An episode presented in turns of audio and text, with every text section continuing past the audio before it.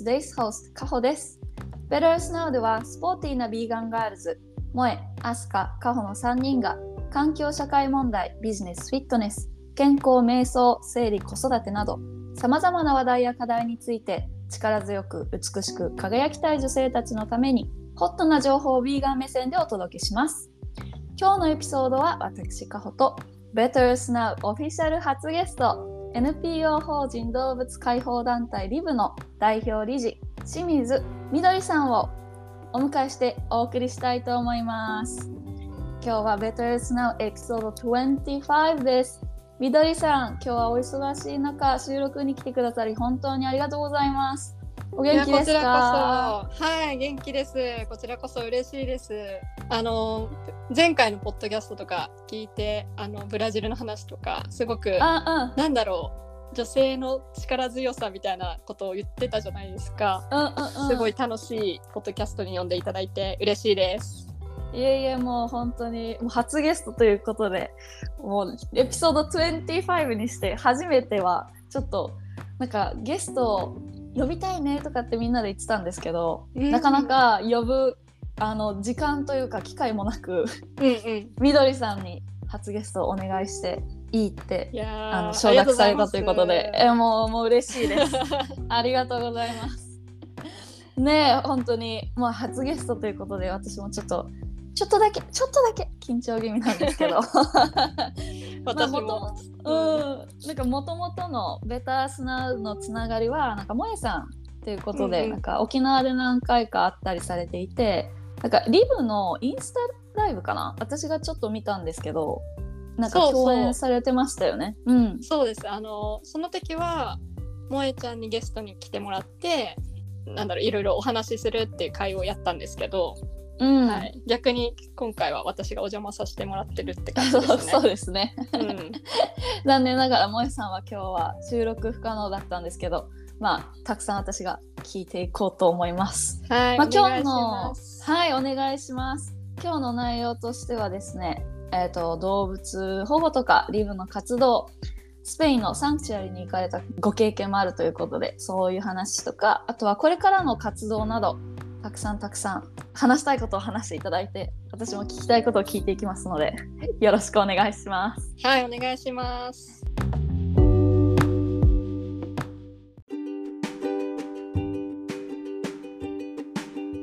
ではまず最初にあのみどりさんのことを知らない方もリスナーさんの中で聞いていらっしゃると思うので軽く自己紹介をお願いしたいんですけどいいですか？はい、皆さん、はじめまして。NPO 法人動物解放団体リブの代表理事をしています。清水みどりと申します。で、まあ、活動はざっくりと、まあ、動物を守りたく動物を、その動物搾取がされない幸せに誰もが生きれる社会っていうのを目指して動物利用問題の実態調査だったりあとは問題を伝える活動、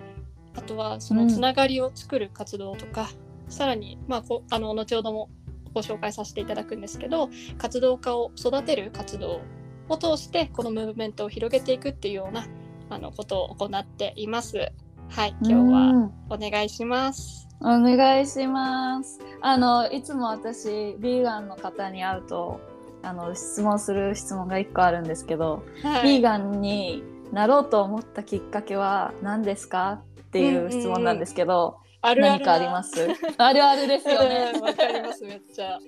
はい。えっと私がえっとビーガンになったききっかけがあの大学生の頃だったんですけど、その友達でビーガンの子がいたんですね。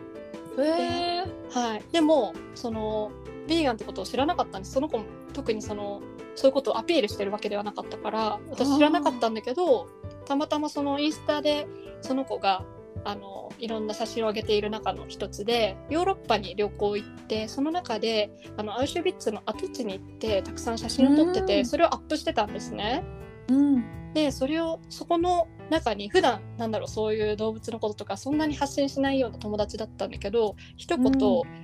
これって二度と起こしてはならないことってみんな分かってるはずなのに今起きてるよねって言ってたんですね。そのコメントを書いてて、で単純に私やっぱり分かんないことあったら結構聞くタイプだからうん「えそれってどういうこと?」って DM で送って、そう。聞いてみたら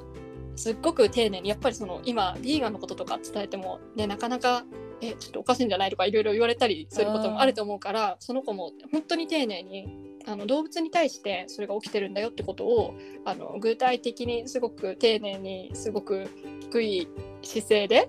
あの伝えてくれてでそこでまず初めて動物たちのことを考えたっていう感じですね、うん。考えたこともなかったからそう。でそこからえそれが本当だとしたらこれはいかんっていうかそんな感じででもなんだろういろんな疑問浮かぶじゃないですか。私だったらえ動物食べないと生きていけないって本気で思ってたからあのじゃあまずそこどうなんだろうとか、あとは、まあ、よくね本当にじゃあライオンも他の動物食べるじゃんとか弱肉強食じゃんとか、あのいろいろそういうふうにそもそもできてるんだ私たちの体はうん、そういうふうにインプットされてるんですよね頭の中そうそうそう。プログラミングみたいな、そう、ん。本当にそう思います。そうだから私もそれ本当に思ってたからそれを一つ一つ調べるっていう作業に入って、もう栄養にしてもじゃあなんだろうタンパク質はとか次の日はじゃあビタミンはとか、うんもうその全部で1日でできなかったから1日1日調べていって、もう全部の疑問が解けた段階で、あもうこれをなるしかないと思ってビーガンになりました。うん。あーなるほど。うん。だから理由が見つからなかったってことですよね。なんかあのビーガンにならない理由がその事実を知った上で。うんうん。うん。いや本当、えうんそうですね。いやーそっか。なんか萌さんも言ってたんですよね。あいしうん。あのポーランドに行った時にあ行ってて。そうそう,、なんだで同じようなことをあの投稿してました。インスタグラムで、うん、うん写真載っけてでなんか今この状態が昔起きてるけど今の動物たちにも起きてるってことが、うん。なんかすごいあの心が痛んだとかって言って。うんつながってますもんね。ううんつながってますね、うん。そうなんですね。じゃあいつからいつからビーガンやられてますか？えっと3年か3年半前くらいから。あーすごい。じゃあですね。私とちょっと同じぐらいかもしれないです。私が2019年から始めたのでだそこら辺ですよね、多分。201920ぐらいの。そう2020年くらいかな私は。ううんんえでもすごい。3年ぐらいでもうこんな活動やられてるなんてもう私すごい尊敬です。あいやいやもうタイミングがあの大学生でその4年生の頭くらいに、あのもうもうこれはビーガンだっていうのとでこれは活動しないとダメだっていうのが同時に来たんですよ。でかつそのもう12年3年生とかで授業もすごく詰め込んで本当は留学行こうかなって思ってたから、あんまりもうゼミくらいしかなかったから、その分本当に活動できたっていう本当たまたまそういうタイミングとか環境が良かったからそこからすごい個人で活動するようになって本当に日々日々 卒業するまでずっとその個人で活動してったっていうそんな感じなんですよ。うんうん。えー。えでもなんか自分からやろうとするところがすごい行動力あって素晴らしいです。私なんかちょっとヘジタントになることがあるので。いやでも全然全然。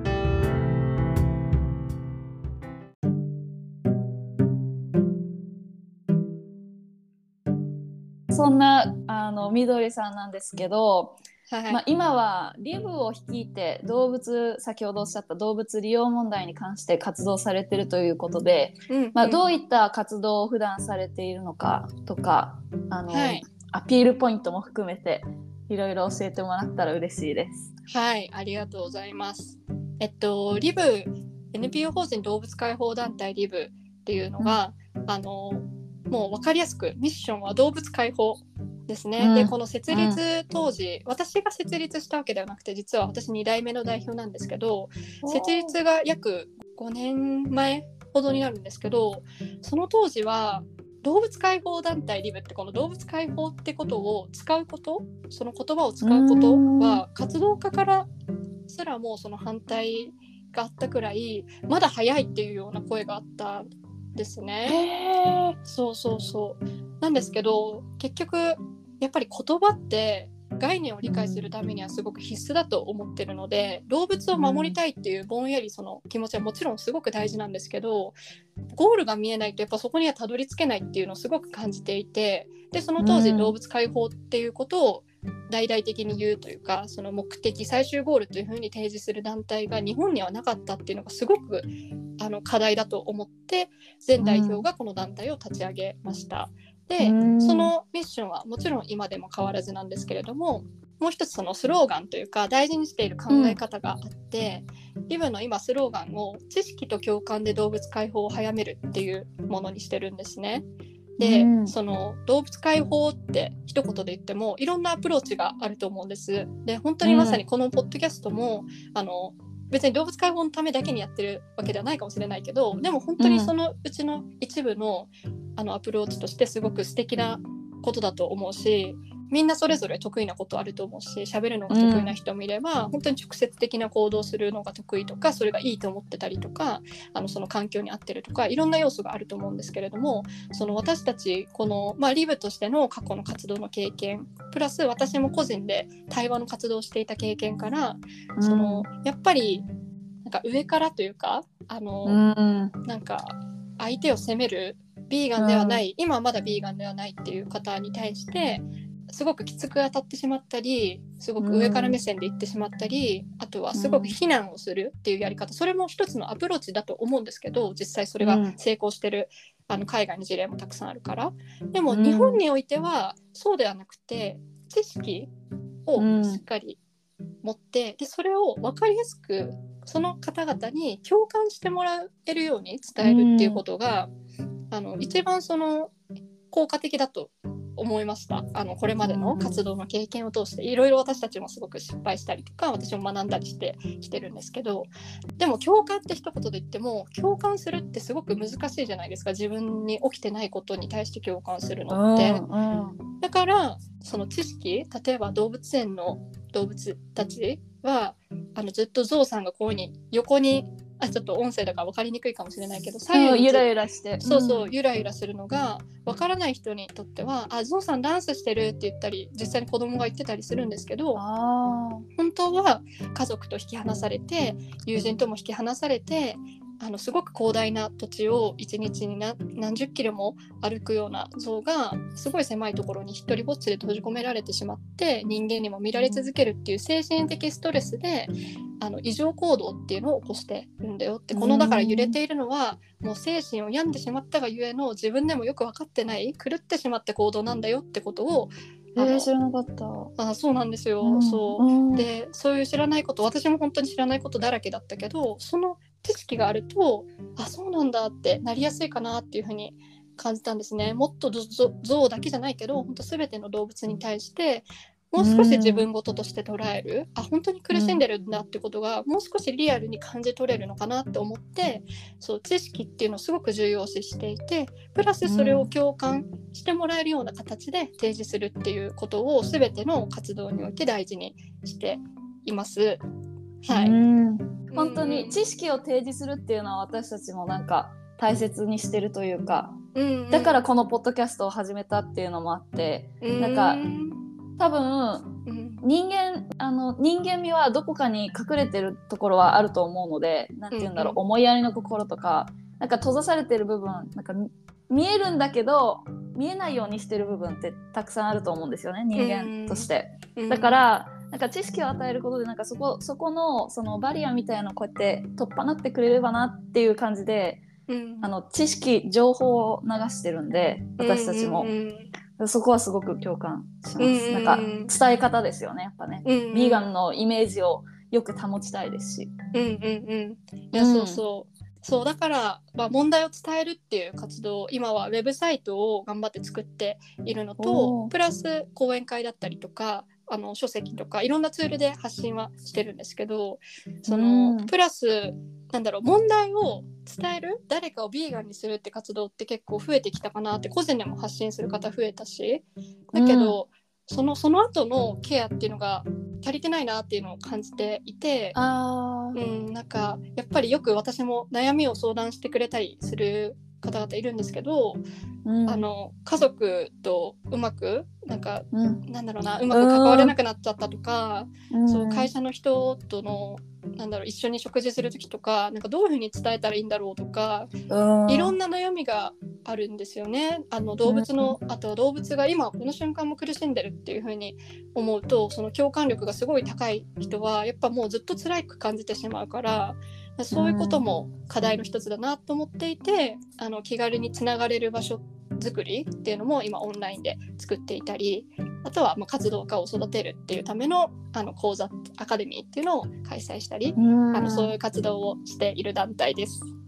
うーん。素晴らしい。いろんなことやられてるんですね。へえでも家族とか友達とかどういうふうに、あの伝えたらいいんだろうってすっごい大変だと思います日本。なんかうんこっちだと、ビーガンっていうとなんか結構「Oh you're so cool」みたいな感じですごいなんか。うん、あの超えかっこいいじゃん。え何食べるの？とかってどこのレストランが美味しいとかっていう風に言われるんですよ。えーすごい。そう。だからなんか日本のその堅苦しさじゃないけど私が帰うんうん。うん帰国した時に感じるその雰囲気からするとすっごい日本でビーガンやってる人すっごいなんか辛い思いしてるけどでも自分の意思は貫きたいからやってるんだろうなと思ってもうすごいすごいとかってうんうん。私は思います。っちゃわかります。うん。うん。そうだから本当でもそこでせっかくいいことなのにビーガンになるってそこでうん。苦しんでほしくないしなんかそういう人がどんどん減らしていかないとビーガン結局増えていくのも難しいかなって思うのでなんかそこをどうにかしたいっていう思いもあって、なので問題を伝えるだけじゃなくてそういうつながれる場所っていうのも、うんこれからもっともっと展開できたら嬉しいなと思って、本当に必死に 必死に 頑張ってます。必死にやってます。はうん、そうですね。じゃあ、あの、まあ、萌さんからこれ聞いた話なんですけど、いあの、沖縄でイルカが閉じ込められてる場所とか、ほ場所？ホテル？の前で、なんかリブが制作したビラを配ってるって聞いたんですけど、なんかそのビラの、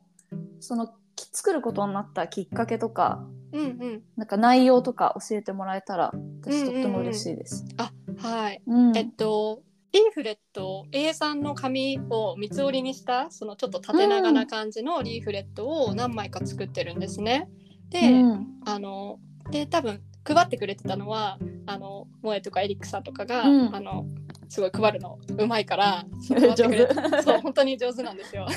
で配ってくれててであの、まあ、作るきっかけっていうのは、あのまあ、私がこの団体入る前にの段階で作ってくれてたんですけどやっぱりうん。動物の問題そもそも知らないっていう方が圧倒的にやっぱり日本まだまだ多くて、で伝える手段ってまあいろいろあると思うんですけどやっぱりそのうん。言葉で伝える時ってなかなか想像もしにくいし言葉だけだとあうん。の知らないことを想像するってすごく難しいことだからあとはその伝える人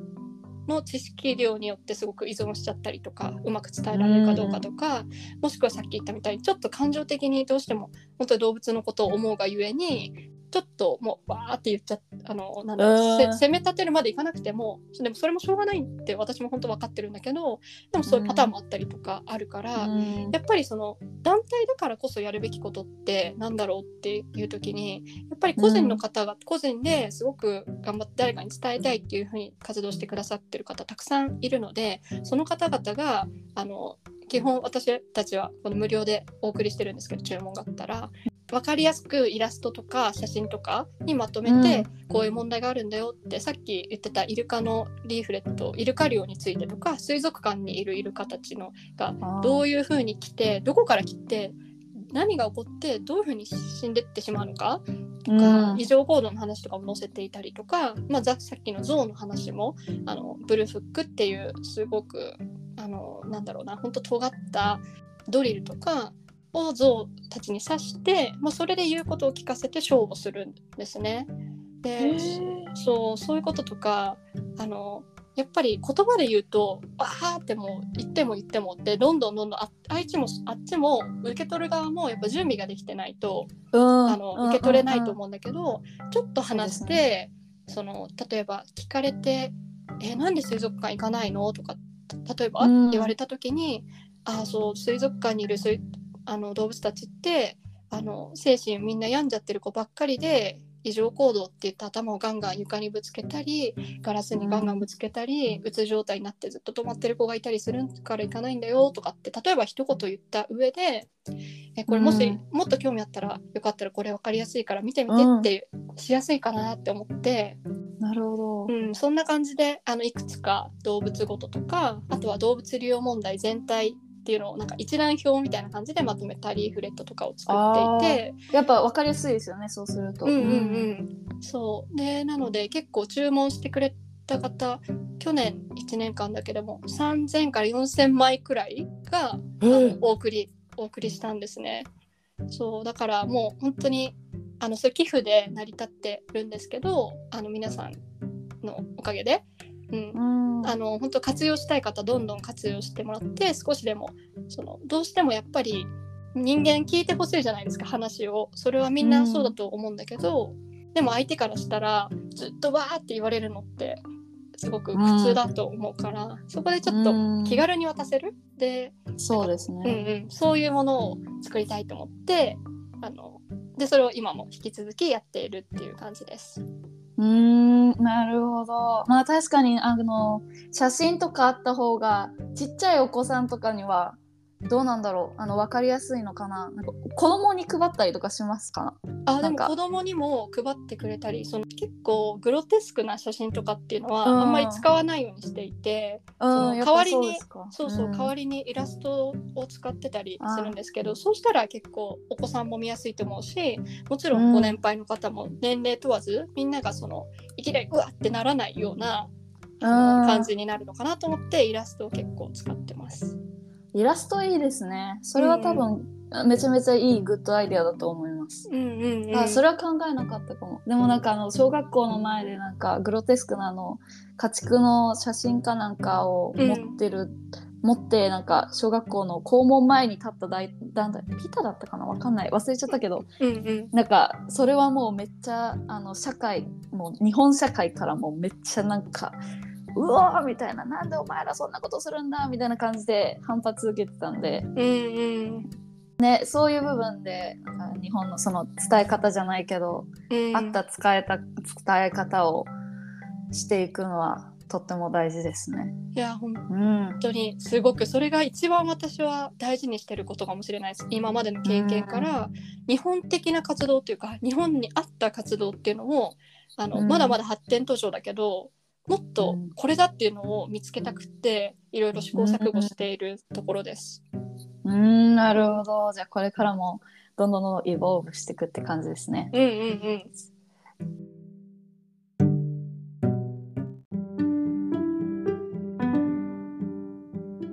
ん。じゃあちょっとトピックを変えてですね、はい。えっと、スペインのサンクチュアリの話をしていきたいと思うんですけど、うんうん。私もあ、まあ、将来やりたいことの一つに動物の保護ファームとかサンクチュアリを訪れるっていう夢があるんですよ。であの今はちょっと忙しすぎるんで少し落ち着いてからあのスウェーデンのサンクチュアリをいくつか訪ねたいなと思っててうん。ででもみどりさんはもうスペインのサンクチュアリに行かれたことがもうすでにあるようでそのお話をちょっと伺いたいんですけど。はい。私がそのリブとしてではなくってあの個人として、あのお手伝いに行ったんですけど私実は動物苦手なんです、えー。この活動してるんですけど、うん。あのなんだろう本当動物人間も含めてあんまりそのなんだろうな誰かにこうベタベタさベタベタって言い方悪いけど触って なんかそういう感じではなかったもともと。でうんだから友達の家に行った時とかそのよくワンちゃん猫ちゃんいたりするじゃないですか。でうんその時にみんな「あ可愛いっていう風に駆け寄ったりするけど私はちょっと離れて、あの旗から見てるみたいなそんな感じだったんですねずっと。うんなんだけどやっぱり、まあ、こういう本当動物の権利を獲得するためにあの活動してるからには、もうちょっと動物たちとにお近づきになりたいし、うんうんうん なんかなんだろうそういう自分もちょっと変えていけたらいいかなとか思ったりしてた時に、あのまあ、知り合いのあの時点であのすごくやっぱりサンクチュアリ毎日毎日やることあるからあの誰か手伝ってほしいっていうのがあったので、まあ、ちょっと機会があってあの結構午前中だったんですけどお手伝いしてきました。でそのそんな動物が苦手だった私が、まあ、その滞在期間が約3週間いかないくらいかな。あの、うん。基本的に朝ご飯みんなにあげたりお水をあげたり、あとはうんちとかあの掃除したりなんかうん。あのなんだろうなちょっと柵とかに異常がないかとかそういうことをチェックするみたいな感じだったんですけど、うんなんかそれを通してすごく感じたのがなんかやっぱり動物ってどうしても豚は豚猫は猫でそんな感じで一括りにされるじゃないですか。で人間は人間ってあんまり言わなくてカホさんはカホさんとか私はね清水は清水みたいな感じで みんなね名前があると思うしそういうふうに見られてると思うけどやっぱり、うん確かに、うん。そうなんか一括りにされてなんか豚じゃあ3人くらいいた時にみんな顔をすぐ見分けられるかって言ったらまだ難しいかなっていう思うんですけどやっぱ3週間いると、そのみんなの性格が違うってことがすごい分かったんです。なるほど、うん。なんか例えばある猫がいてその子は猫が嫌いな猫で結構だから周りの猫すごい 喧嘩してけど人間大好きみたいな感じでだからすごいスリスリしてもうその子だけもう喧嘩になっちゃうから場所を離してるんだとか言われてあのあなるほどねとかうん。で逆になんかあのある2人の猫がもう本当にもう好き同士いつも一緒にいてもう本当カップルみたいな感じでなんかなんだろうお互いなんか寄り添って寝たりとかでそんな子がいたりとか、うんあのあとはその例えばロバうがん。いて、でロバがすごくロバの一人が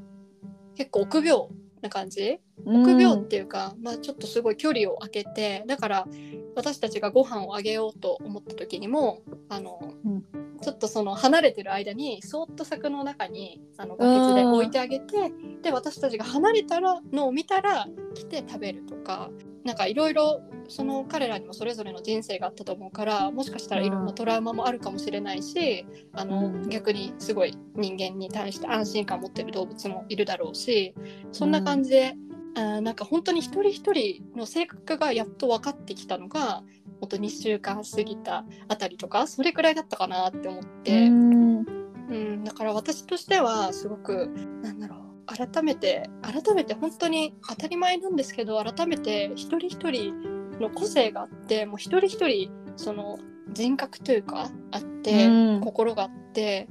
だからなんかやっぱりその今この前も豚熱で日本でそのあの屠殺を、まあ、半数くらい屠殺して処分したとかそういうニュースとかあったけどなんかどうしても数で見られがちだけどもう一人一人のことを思ったらその一人に対し関してはもうたった一度の人生だから、もうなんかそう考えるとこの規模が大きすぎてあのある意味本当絶望感に陥るかもしれないけど、うん。うん、でもまあそれはそれとしてもうそれはしょうがないっていうかそれは現実として受け止めた上ででももう一人の私も一人の個人としてそのうん動物たちにもっと共感してもらえるような、あのうん話ができるためにも自分はこういう経験をしてすごく学びになったなっていうのがあの一つ大きくあるかなって思います。うんうんうん、まあサンクチュアリはそんな感じで多分忙しかったんですけでしょうけどでもなんかそういう動物との対話とかなんかいろいろね学んだとこもあると思うし本当に個性あるんですよね動物うんね。うん、いや本当に感じた。うん。うん、なんかすごいあのなんか誰もが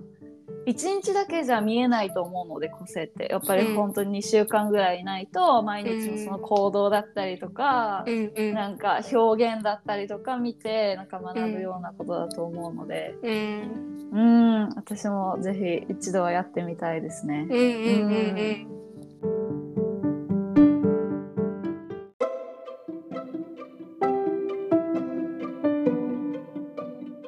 で今日はまあいろいろみどりさんいやなんかリブが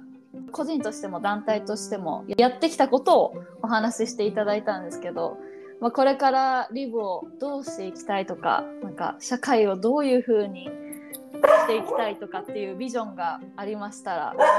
あのぜひ教えていただきたいです。はい、ありがとうございます。そうですね、その大きく、まあ、動物解放っていうのがやっぱりミッションなのは私個人としても団体としても変わらないと思っていて、でうん。その大きく個人の変革っていうのと社会システムの変革っていう2つの両輪で考えることが大事なのかなって思ってるんですね。でうん。その個人の変革っていうのはつまりまあビーガンをどんどんどんどん増やしていく。社会システムの変革っていうのはやっぱりその究極もっと法律とかあの、うん。まあ小さいところで言ったら行政のルールとかそういうところでも何でもいろいろあると思うんですけど、あのうん、ででもそのやっぱり最初のステップは個人の変革どんどんどんどんビーガンを増やしていくっていうことが結局は社会システム変革に対してもやっぱり人数が必要だからあのそういうことを変えるためには、そのために今は個人の変革っていうのに直近は注力していきたいと考えています。でその中でも注目してるのは、あのウェブの力をもっともっと活用するっていうのが自分としては有効かなっていうふうに考えていて、今って8割以上の方が何か調べたいと思った時にはインターネットで調べるっていうことうがん。あると思うんですけど、うんやっぱりまだ日本語で動物の問題とかあとはさらに言うとさっき言ったじゃあ家族とのコミュニケーションビーガンの方の、とかあのじゃあ会食どうするとかさらにもっと進んだ時に活動ってどういうふうに何をやったらいいのとかこれまでの活動どういうことが行われてきたのとか失敗事例うん成功事例って本当に日本語だとほとんどその分野はないんですね。動物の問題っていうのは増えてきたけどうんでもウェブでウェブで発信するってその目立たない行動だから分かりにくいっていうのはすごく重々承知だけどそれでもすごく必要だと思ってるので今動物解放のための総合サイトっていう名前で動物の問題さらにビーガンになった後のお困りごとの解消その次に活動のいろいろ活動の手引きっていうようなうん。3つの分野に分けて情報発信をしていくっていうのを進めているところです。でうん。それがあの落ち着けばその結局ネットの記事ってずっと残るものだから永遠にその活動をする必要もないかなって、もちろん改善していけばいいけどそしたらまた次のステップとしてもう少しリアルでの対面の場を増やしていったりとかあとはうん。と私が大事にしているやっぱり日本に合った活動っていう観点で、うん。路上での活動っていうのもそういうあのアレンジした活動ができるって思ってるのであのそういうことも進めていきたいなっていうふうに感じています。である程度その個人を変えるっていう活動の土台が作られていけばその次に社会、社会システムの変革っていうものがあると思っていて今も少しリブはやってるんですけど、もっともっとなんだろう人の数を集めて行政に訴えかけたり、政治に訴えかけたりそうすることでよりその根本的なその社会の仕組みが変えられるのかなと思っていてそれに向けてもあの着実に準備をしていきたいなと思っているところです。はい、であの先ほどの動物を守りたい動物擁護をしたいっていう活動家を育成する場所として10月に動物解放アカデミーというものを開催します。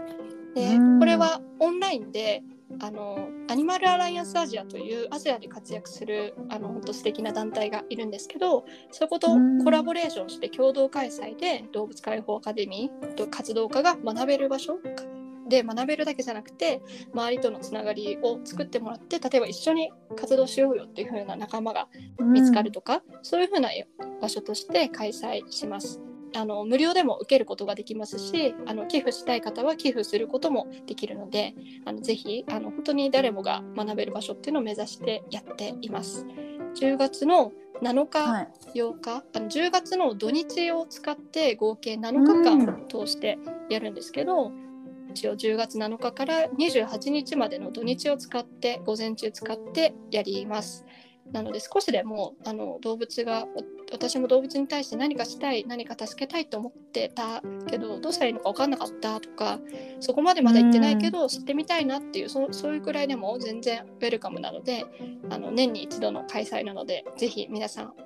あの学んでいってあとはつながりも作っていってもらえたらすごく嬉しいなと思っています。はい。その大動物解放アカデミーって、はい、あの in person ですか？それともなんかオンラインとかでやってますか？あオンラインです。オンラインか。はい。おおえ午前中って言いましたよね？うんうん、午前中。うー夜中かも。そうですよね。うん。時間さえあればもうもうもう仕事、うん。仕事すっ飛ばしてでも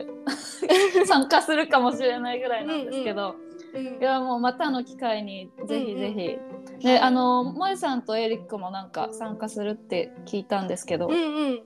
いや、ほん、うん。今三十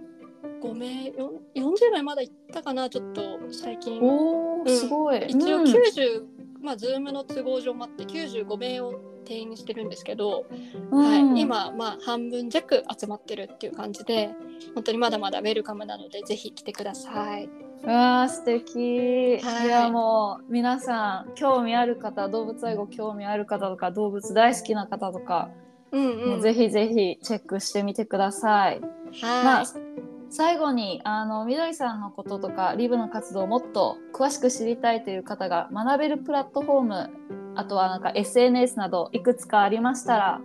ぜひ教えていただきたいです。はい、えっとリブは大抵の SNS はやってるかなっていう感じなので、あのうん皆さん普段お使いのあの SNS だったら動物解放団体リブって探したらあるかなって思います。あとは、うんあの先ほども話したようにウェブサイト作り今注力していてどんどんどんどんコンテンツを上げてその基礎的に必要な知識っていうのを載せていくのであのよかったら定期的にそれも動物解放団体リブって検索したらあの、うん、上位に出てくると思うので皆さんがその適切な、ね、ツールを使って、うん。あとは本も書籍 Amazon で電子書籍なんですけど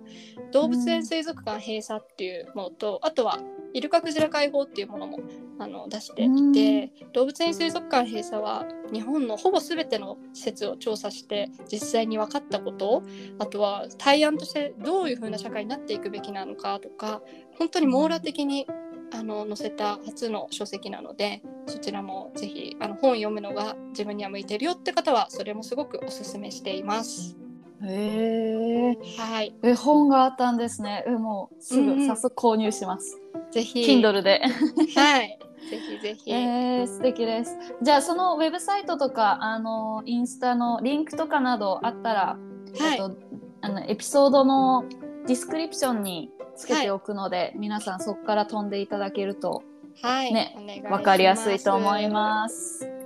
はい。で最後にですね本当に最後に最後になんですけどはい、あの初ゲストということでちょっとゲストが来たら一家のなんかトトラディションみたいな伝統みたいな感じにしたいなと思って一つ面白い質問をしたいんですけど、えっと、世界中の中から誰か一人を今すぐビーガンに変えられるという魔法があったら誰をビーガンにしたいですか？めっちゃ難しい。えーでもうーんそうだな。そうか正直考えたことないけどでもまあ私は日本に注力してるっていう意味であえて日本でうん、としたら、総理大臣？やっぱそうですよね。かなちょっとそれが最適かちょっとわからないんですけど今パッと思ったのは、もう一気に仕組み変えちゃえばって思うこともあるかなと思ってですよね。それをチョイスします。ああすごいいい答えです。いやい総理大わかんないでも本当にそんな魔法あったらめっちゃ嬉しくないですか？うんうんちょっとラッキーすぎる。ねうんえねえやっぱりパワーがある人がねあのちょっとヴィーガンっていう思考をちょっとでもね取り入れてくれると、うんうん。ね嬉しいですけどね。うん、ちょっとこれかん引き続き考えます私。あうの、ん。ちょっと。はい。もう永遠に考えられる質問かもですね。はい。ありがとうございます。はい。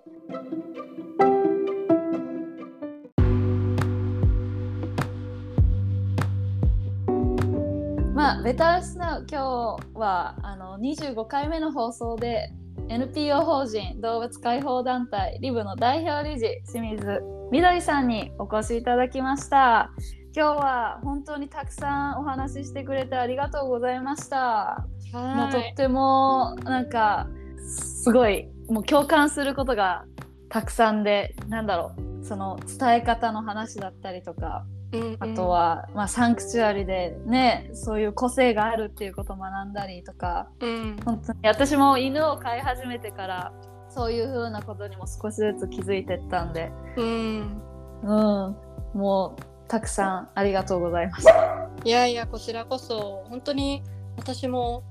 なんだろうなこの「ベタースナウがすごくハッピーな感じだし、でも力強い感じっていうのが私も聞いてすごい伝わってるのでうんなんかすごく嬉しいしなんだろう力強くしなやかにというか、うん。動物解放に向かって私も活動できたらなってあの改めて思いましたしそのリスナーさんの皆さんも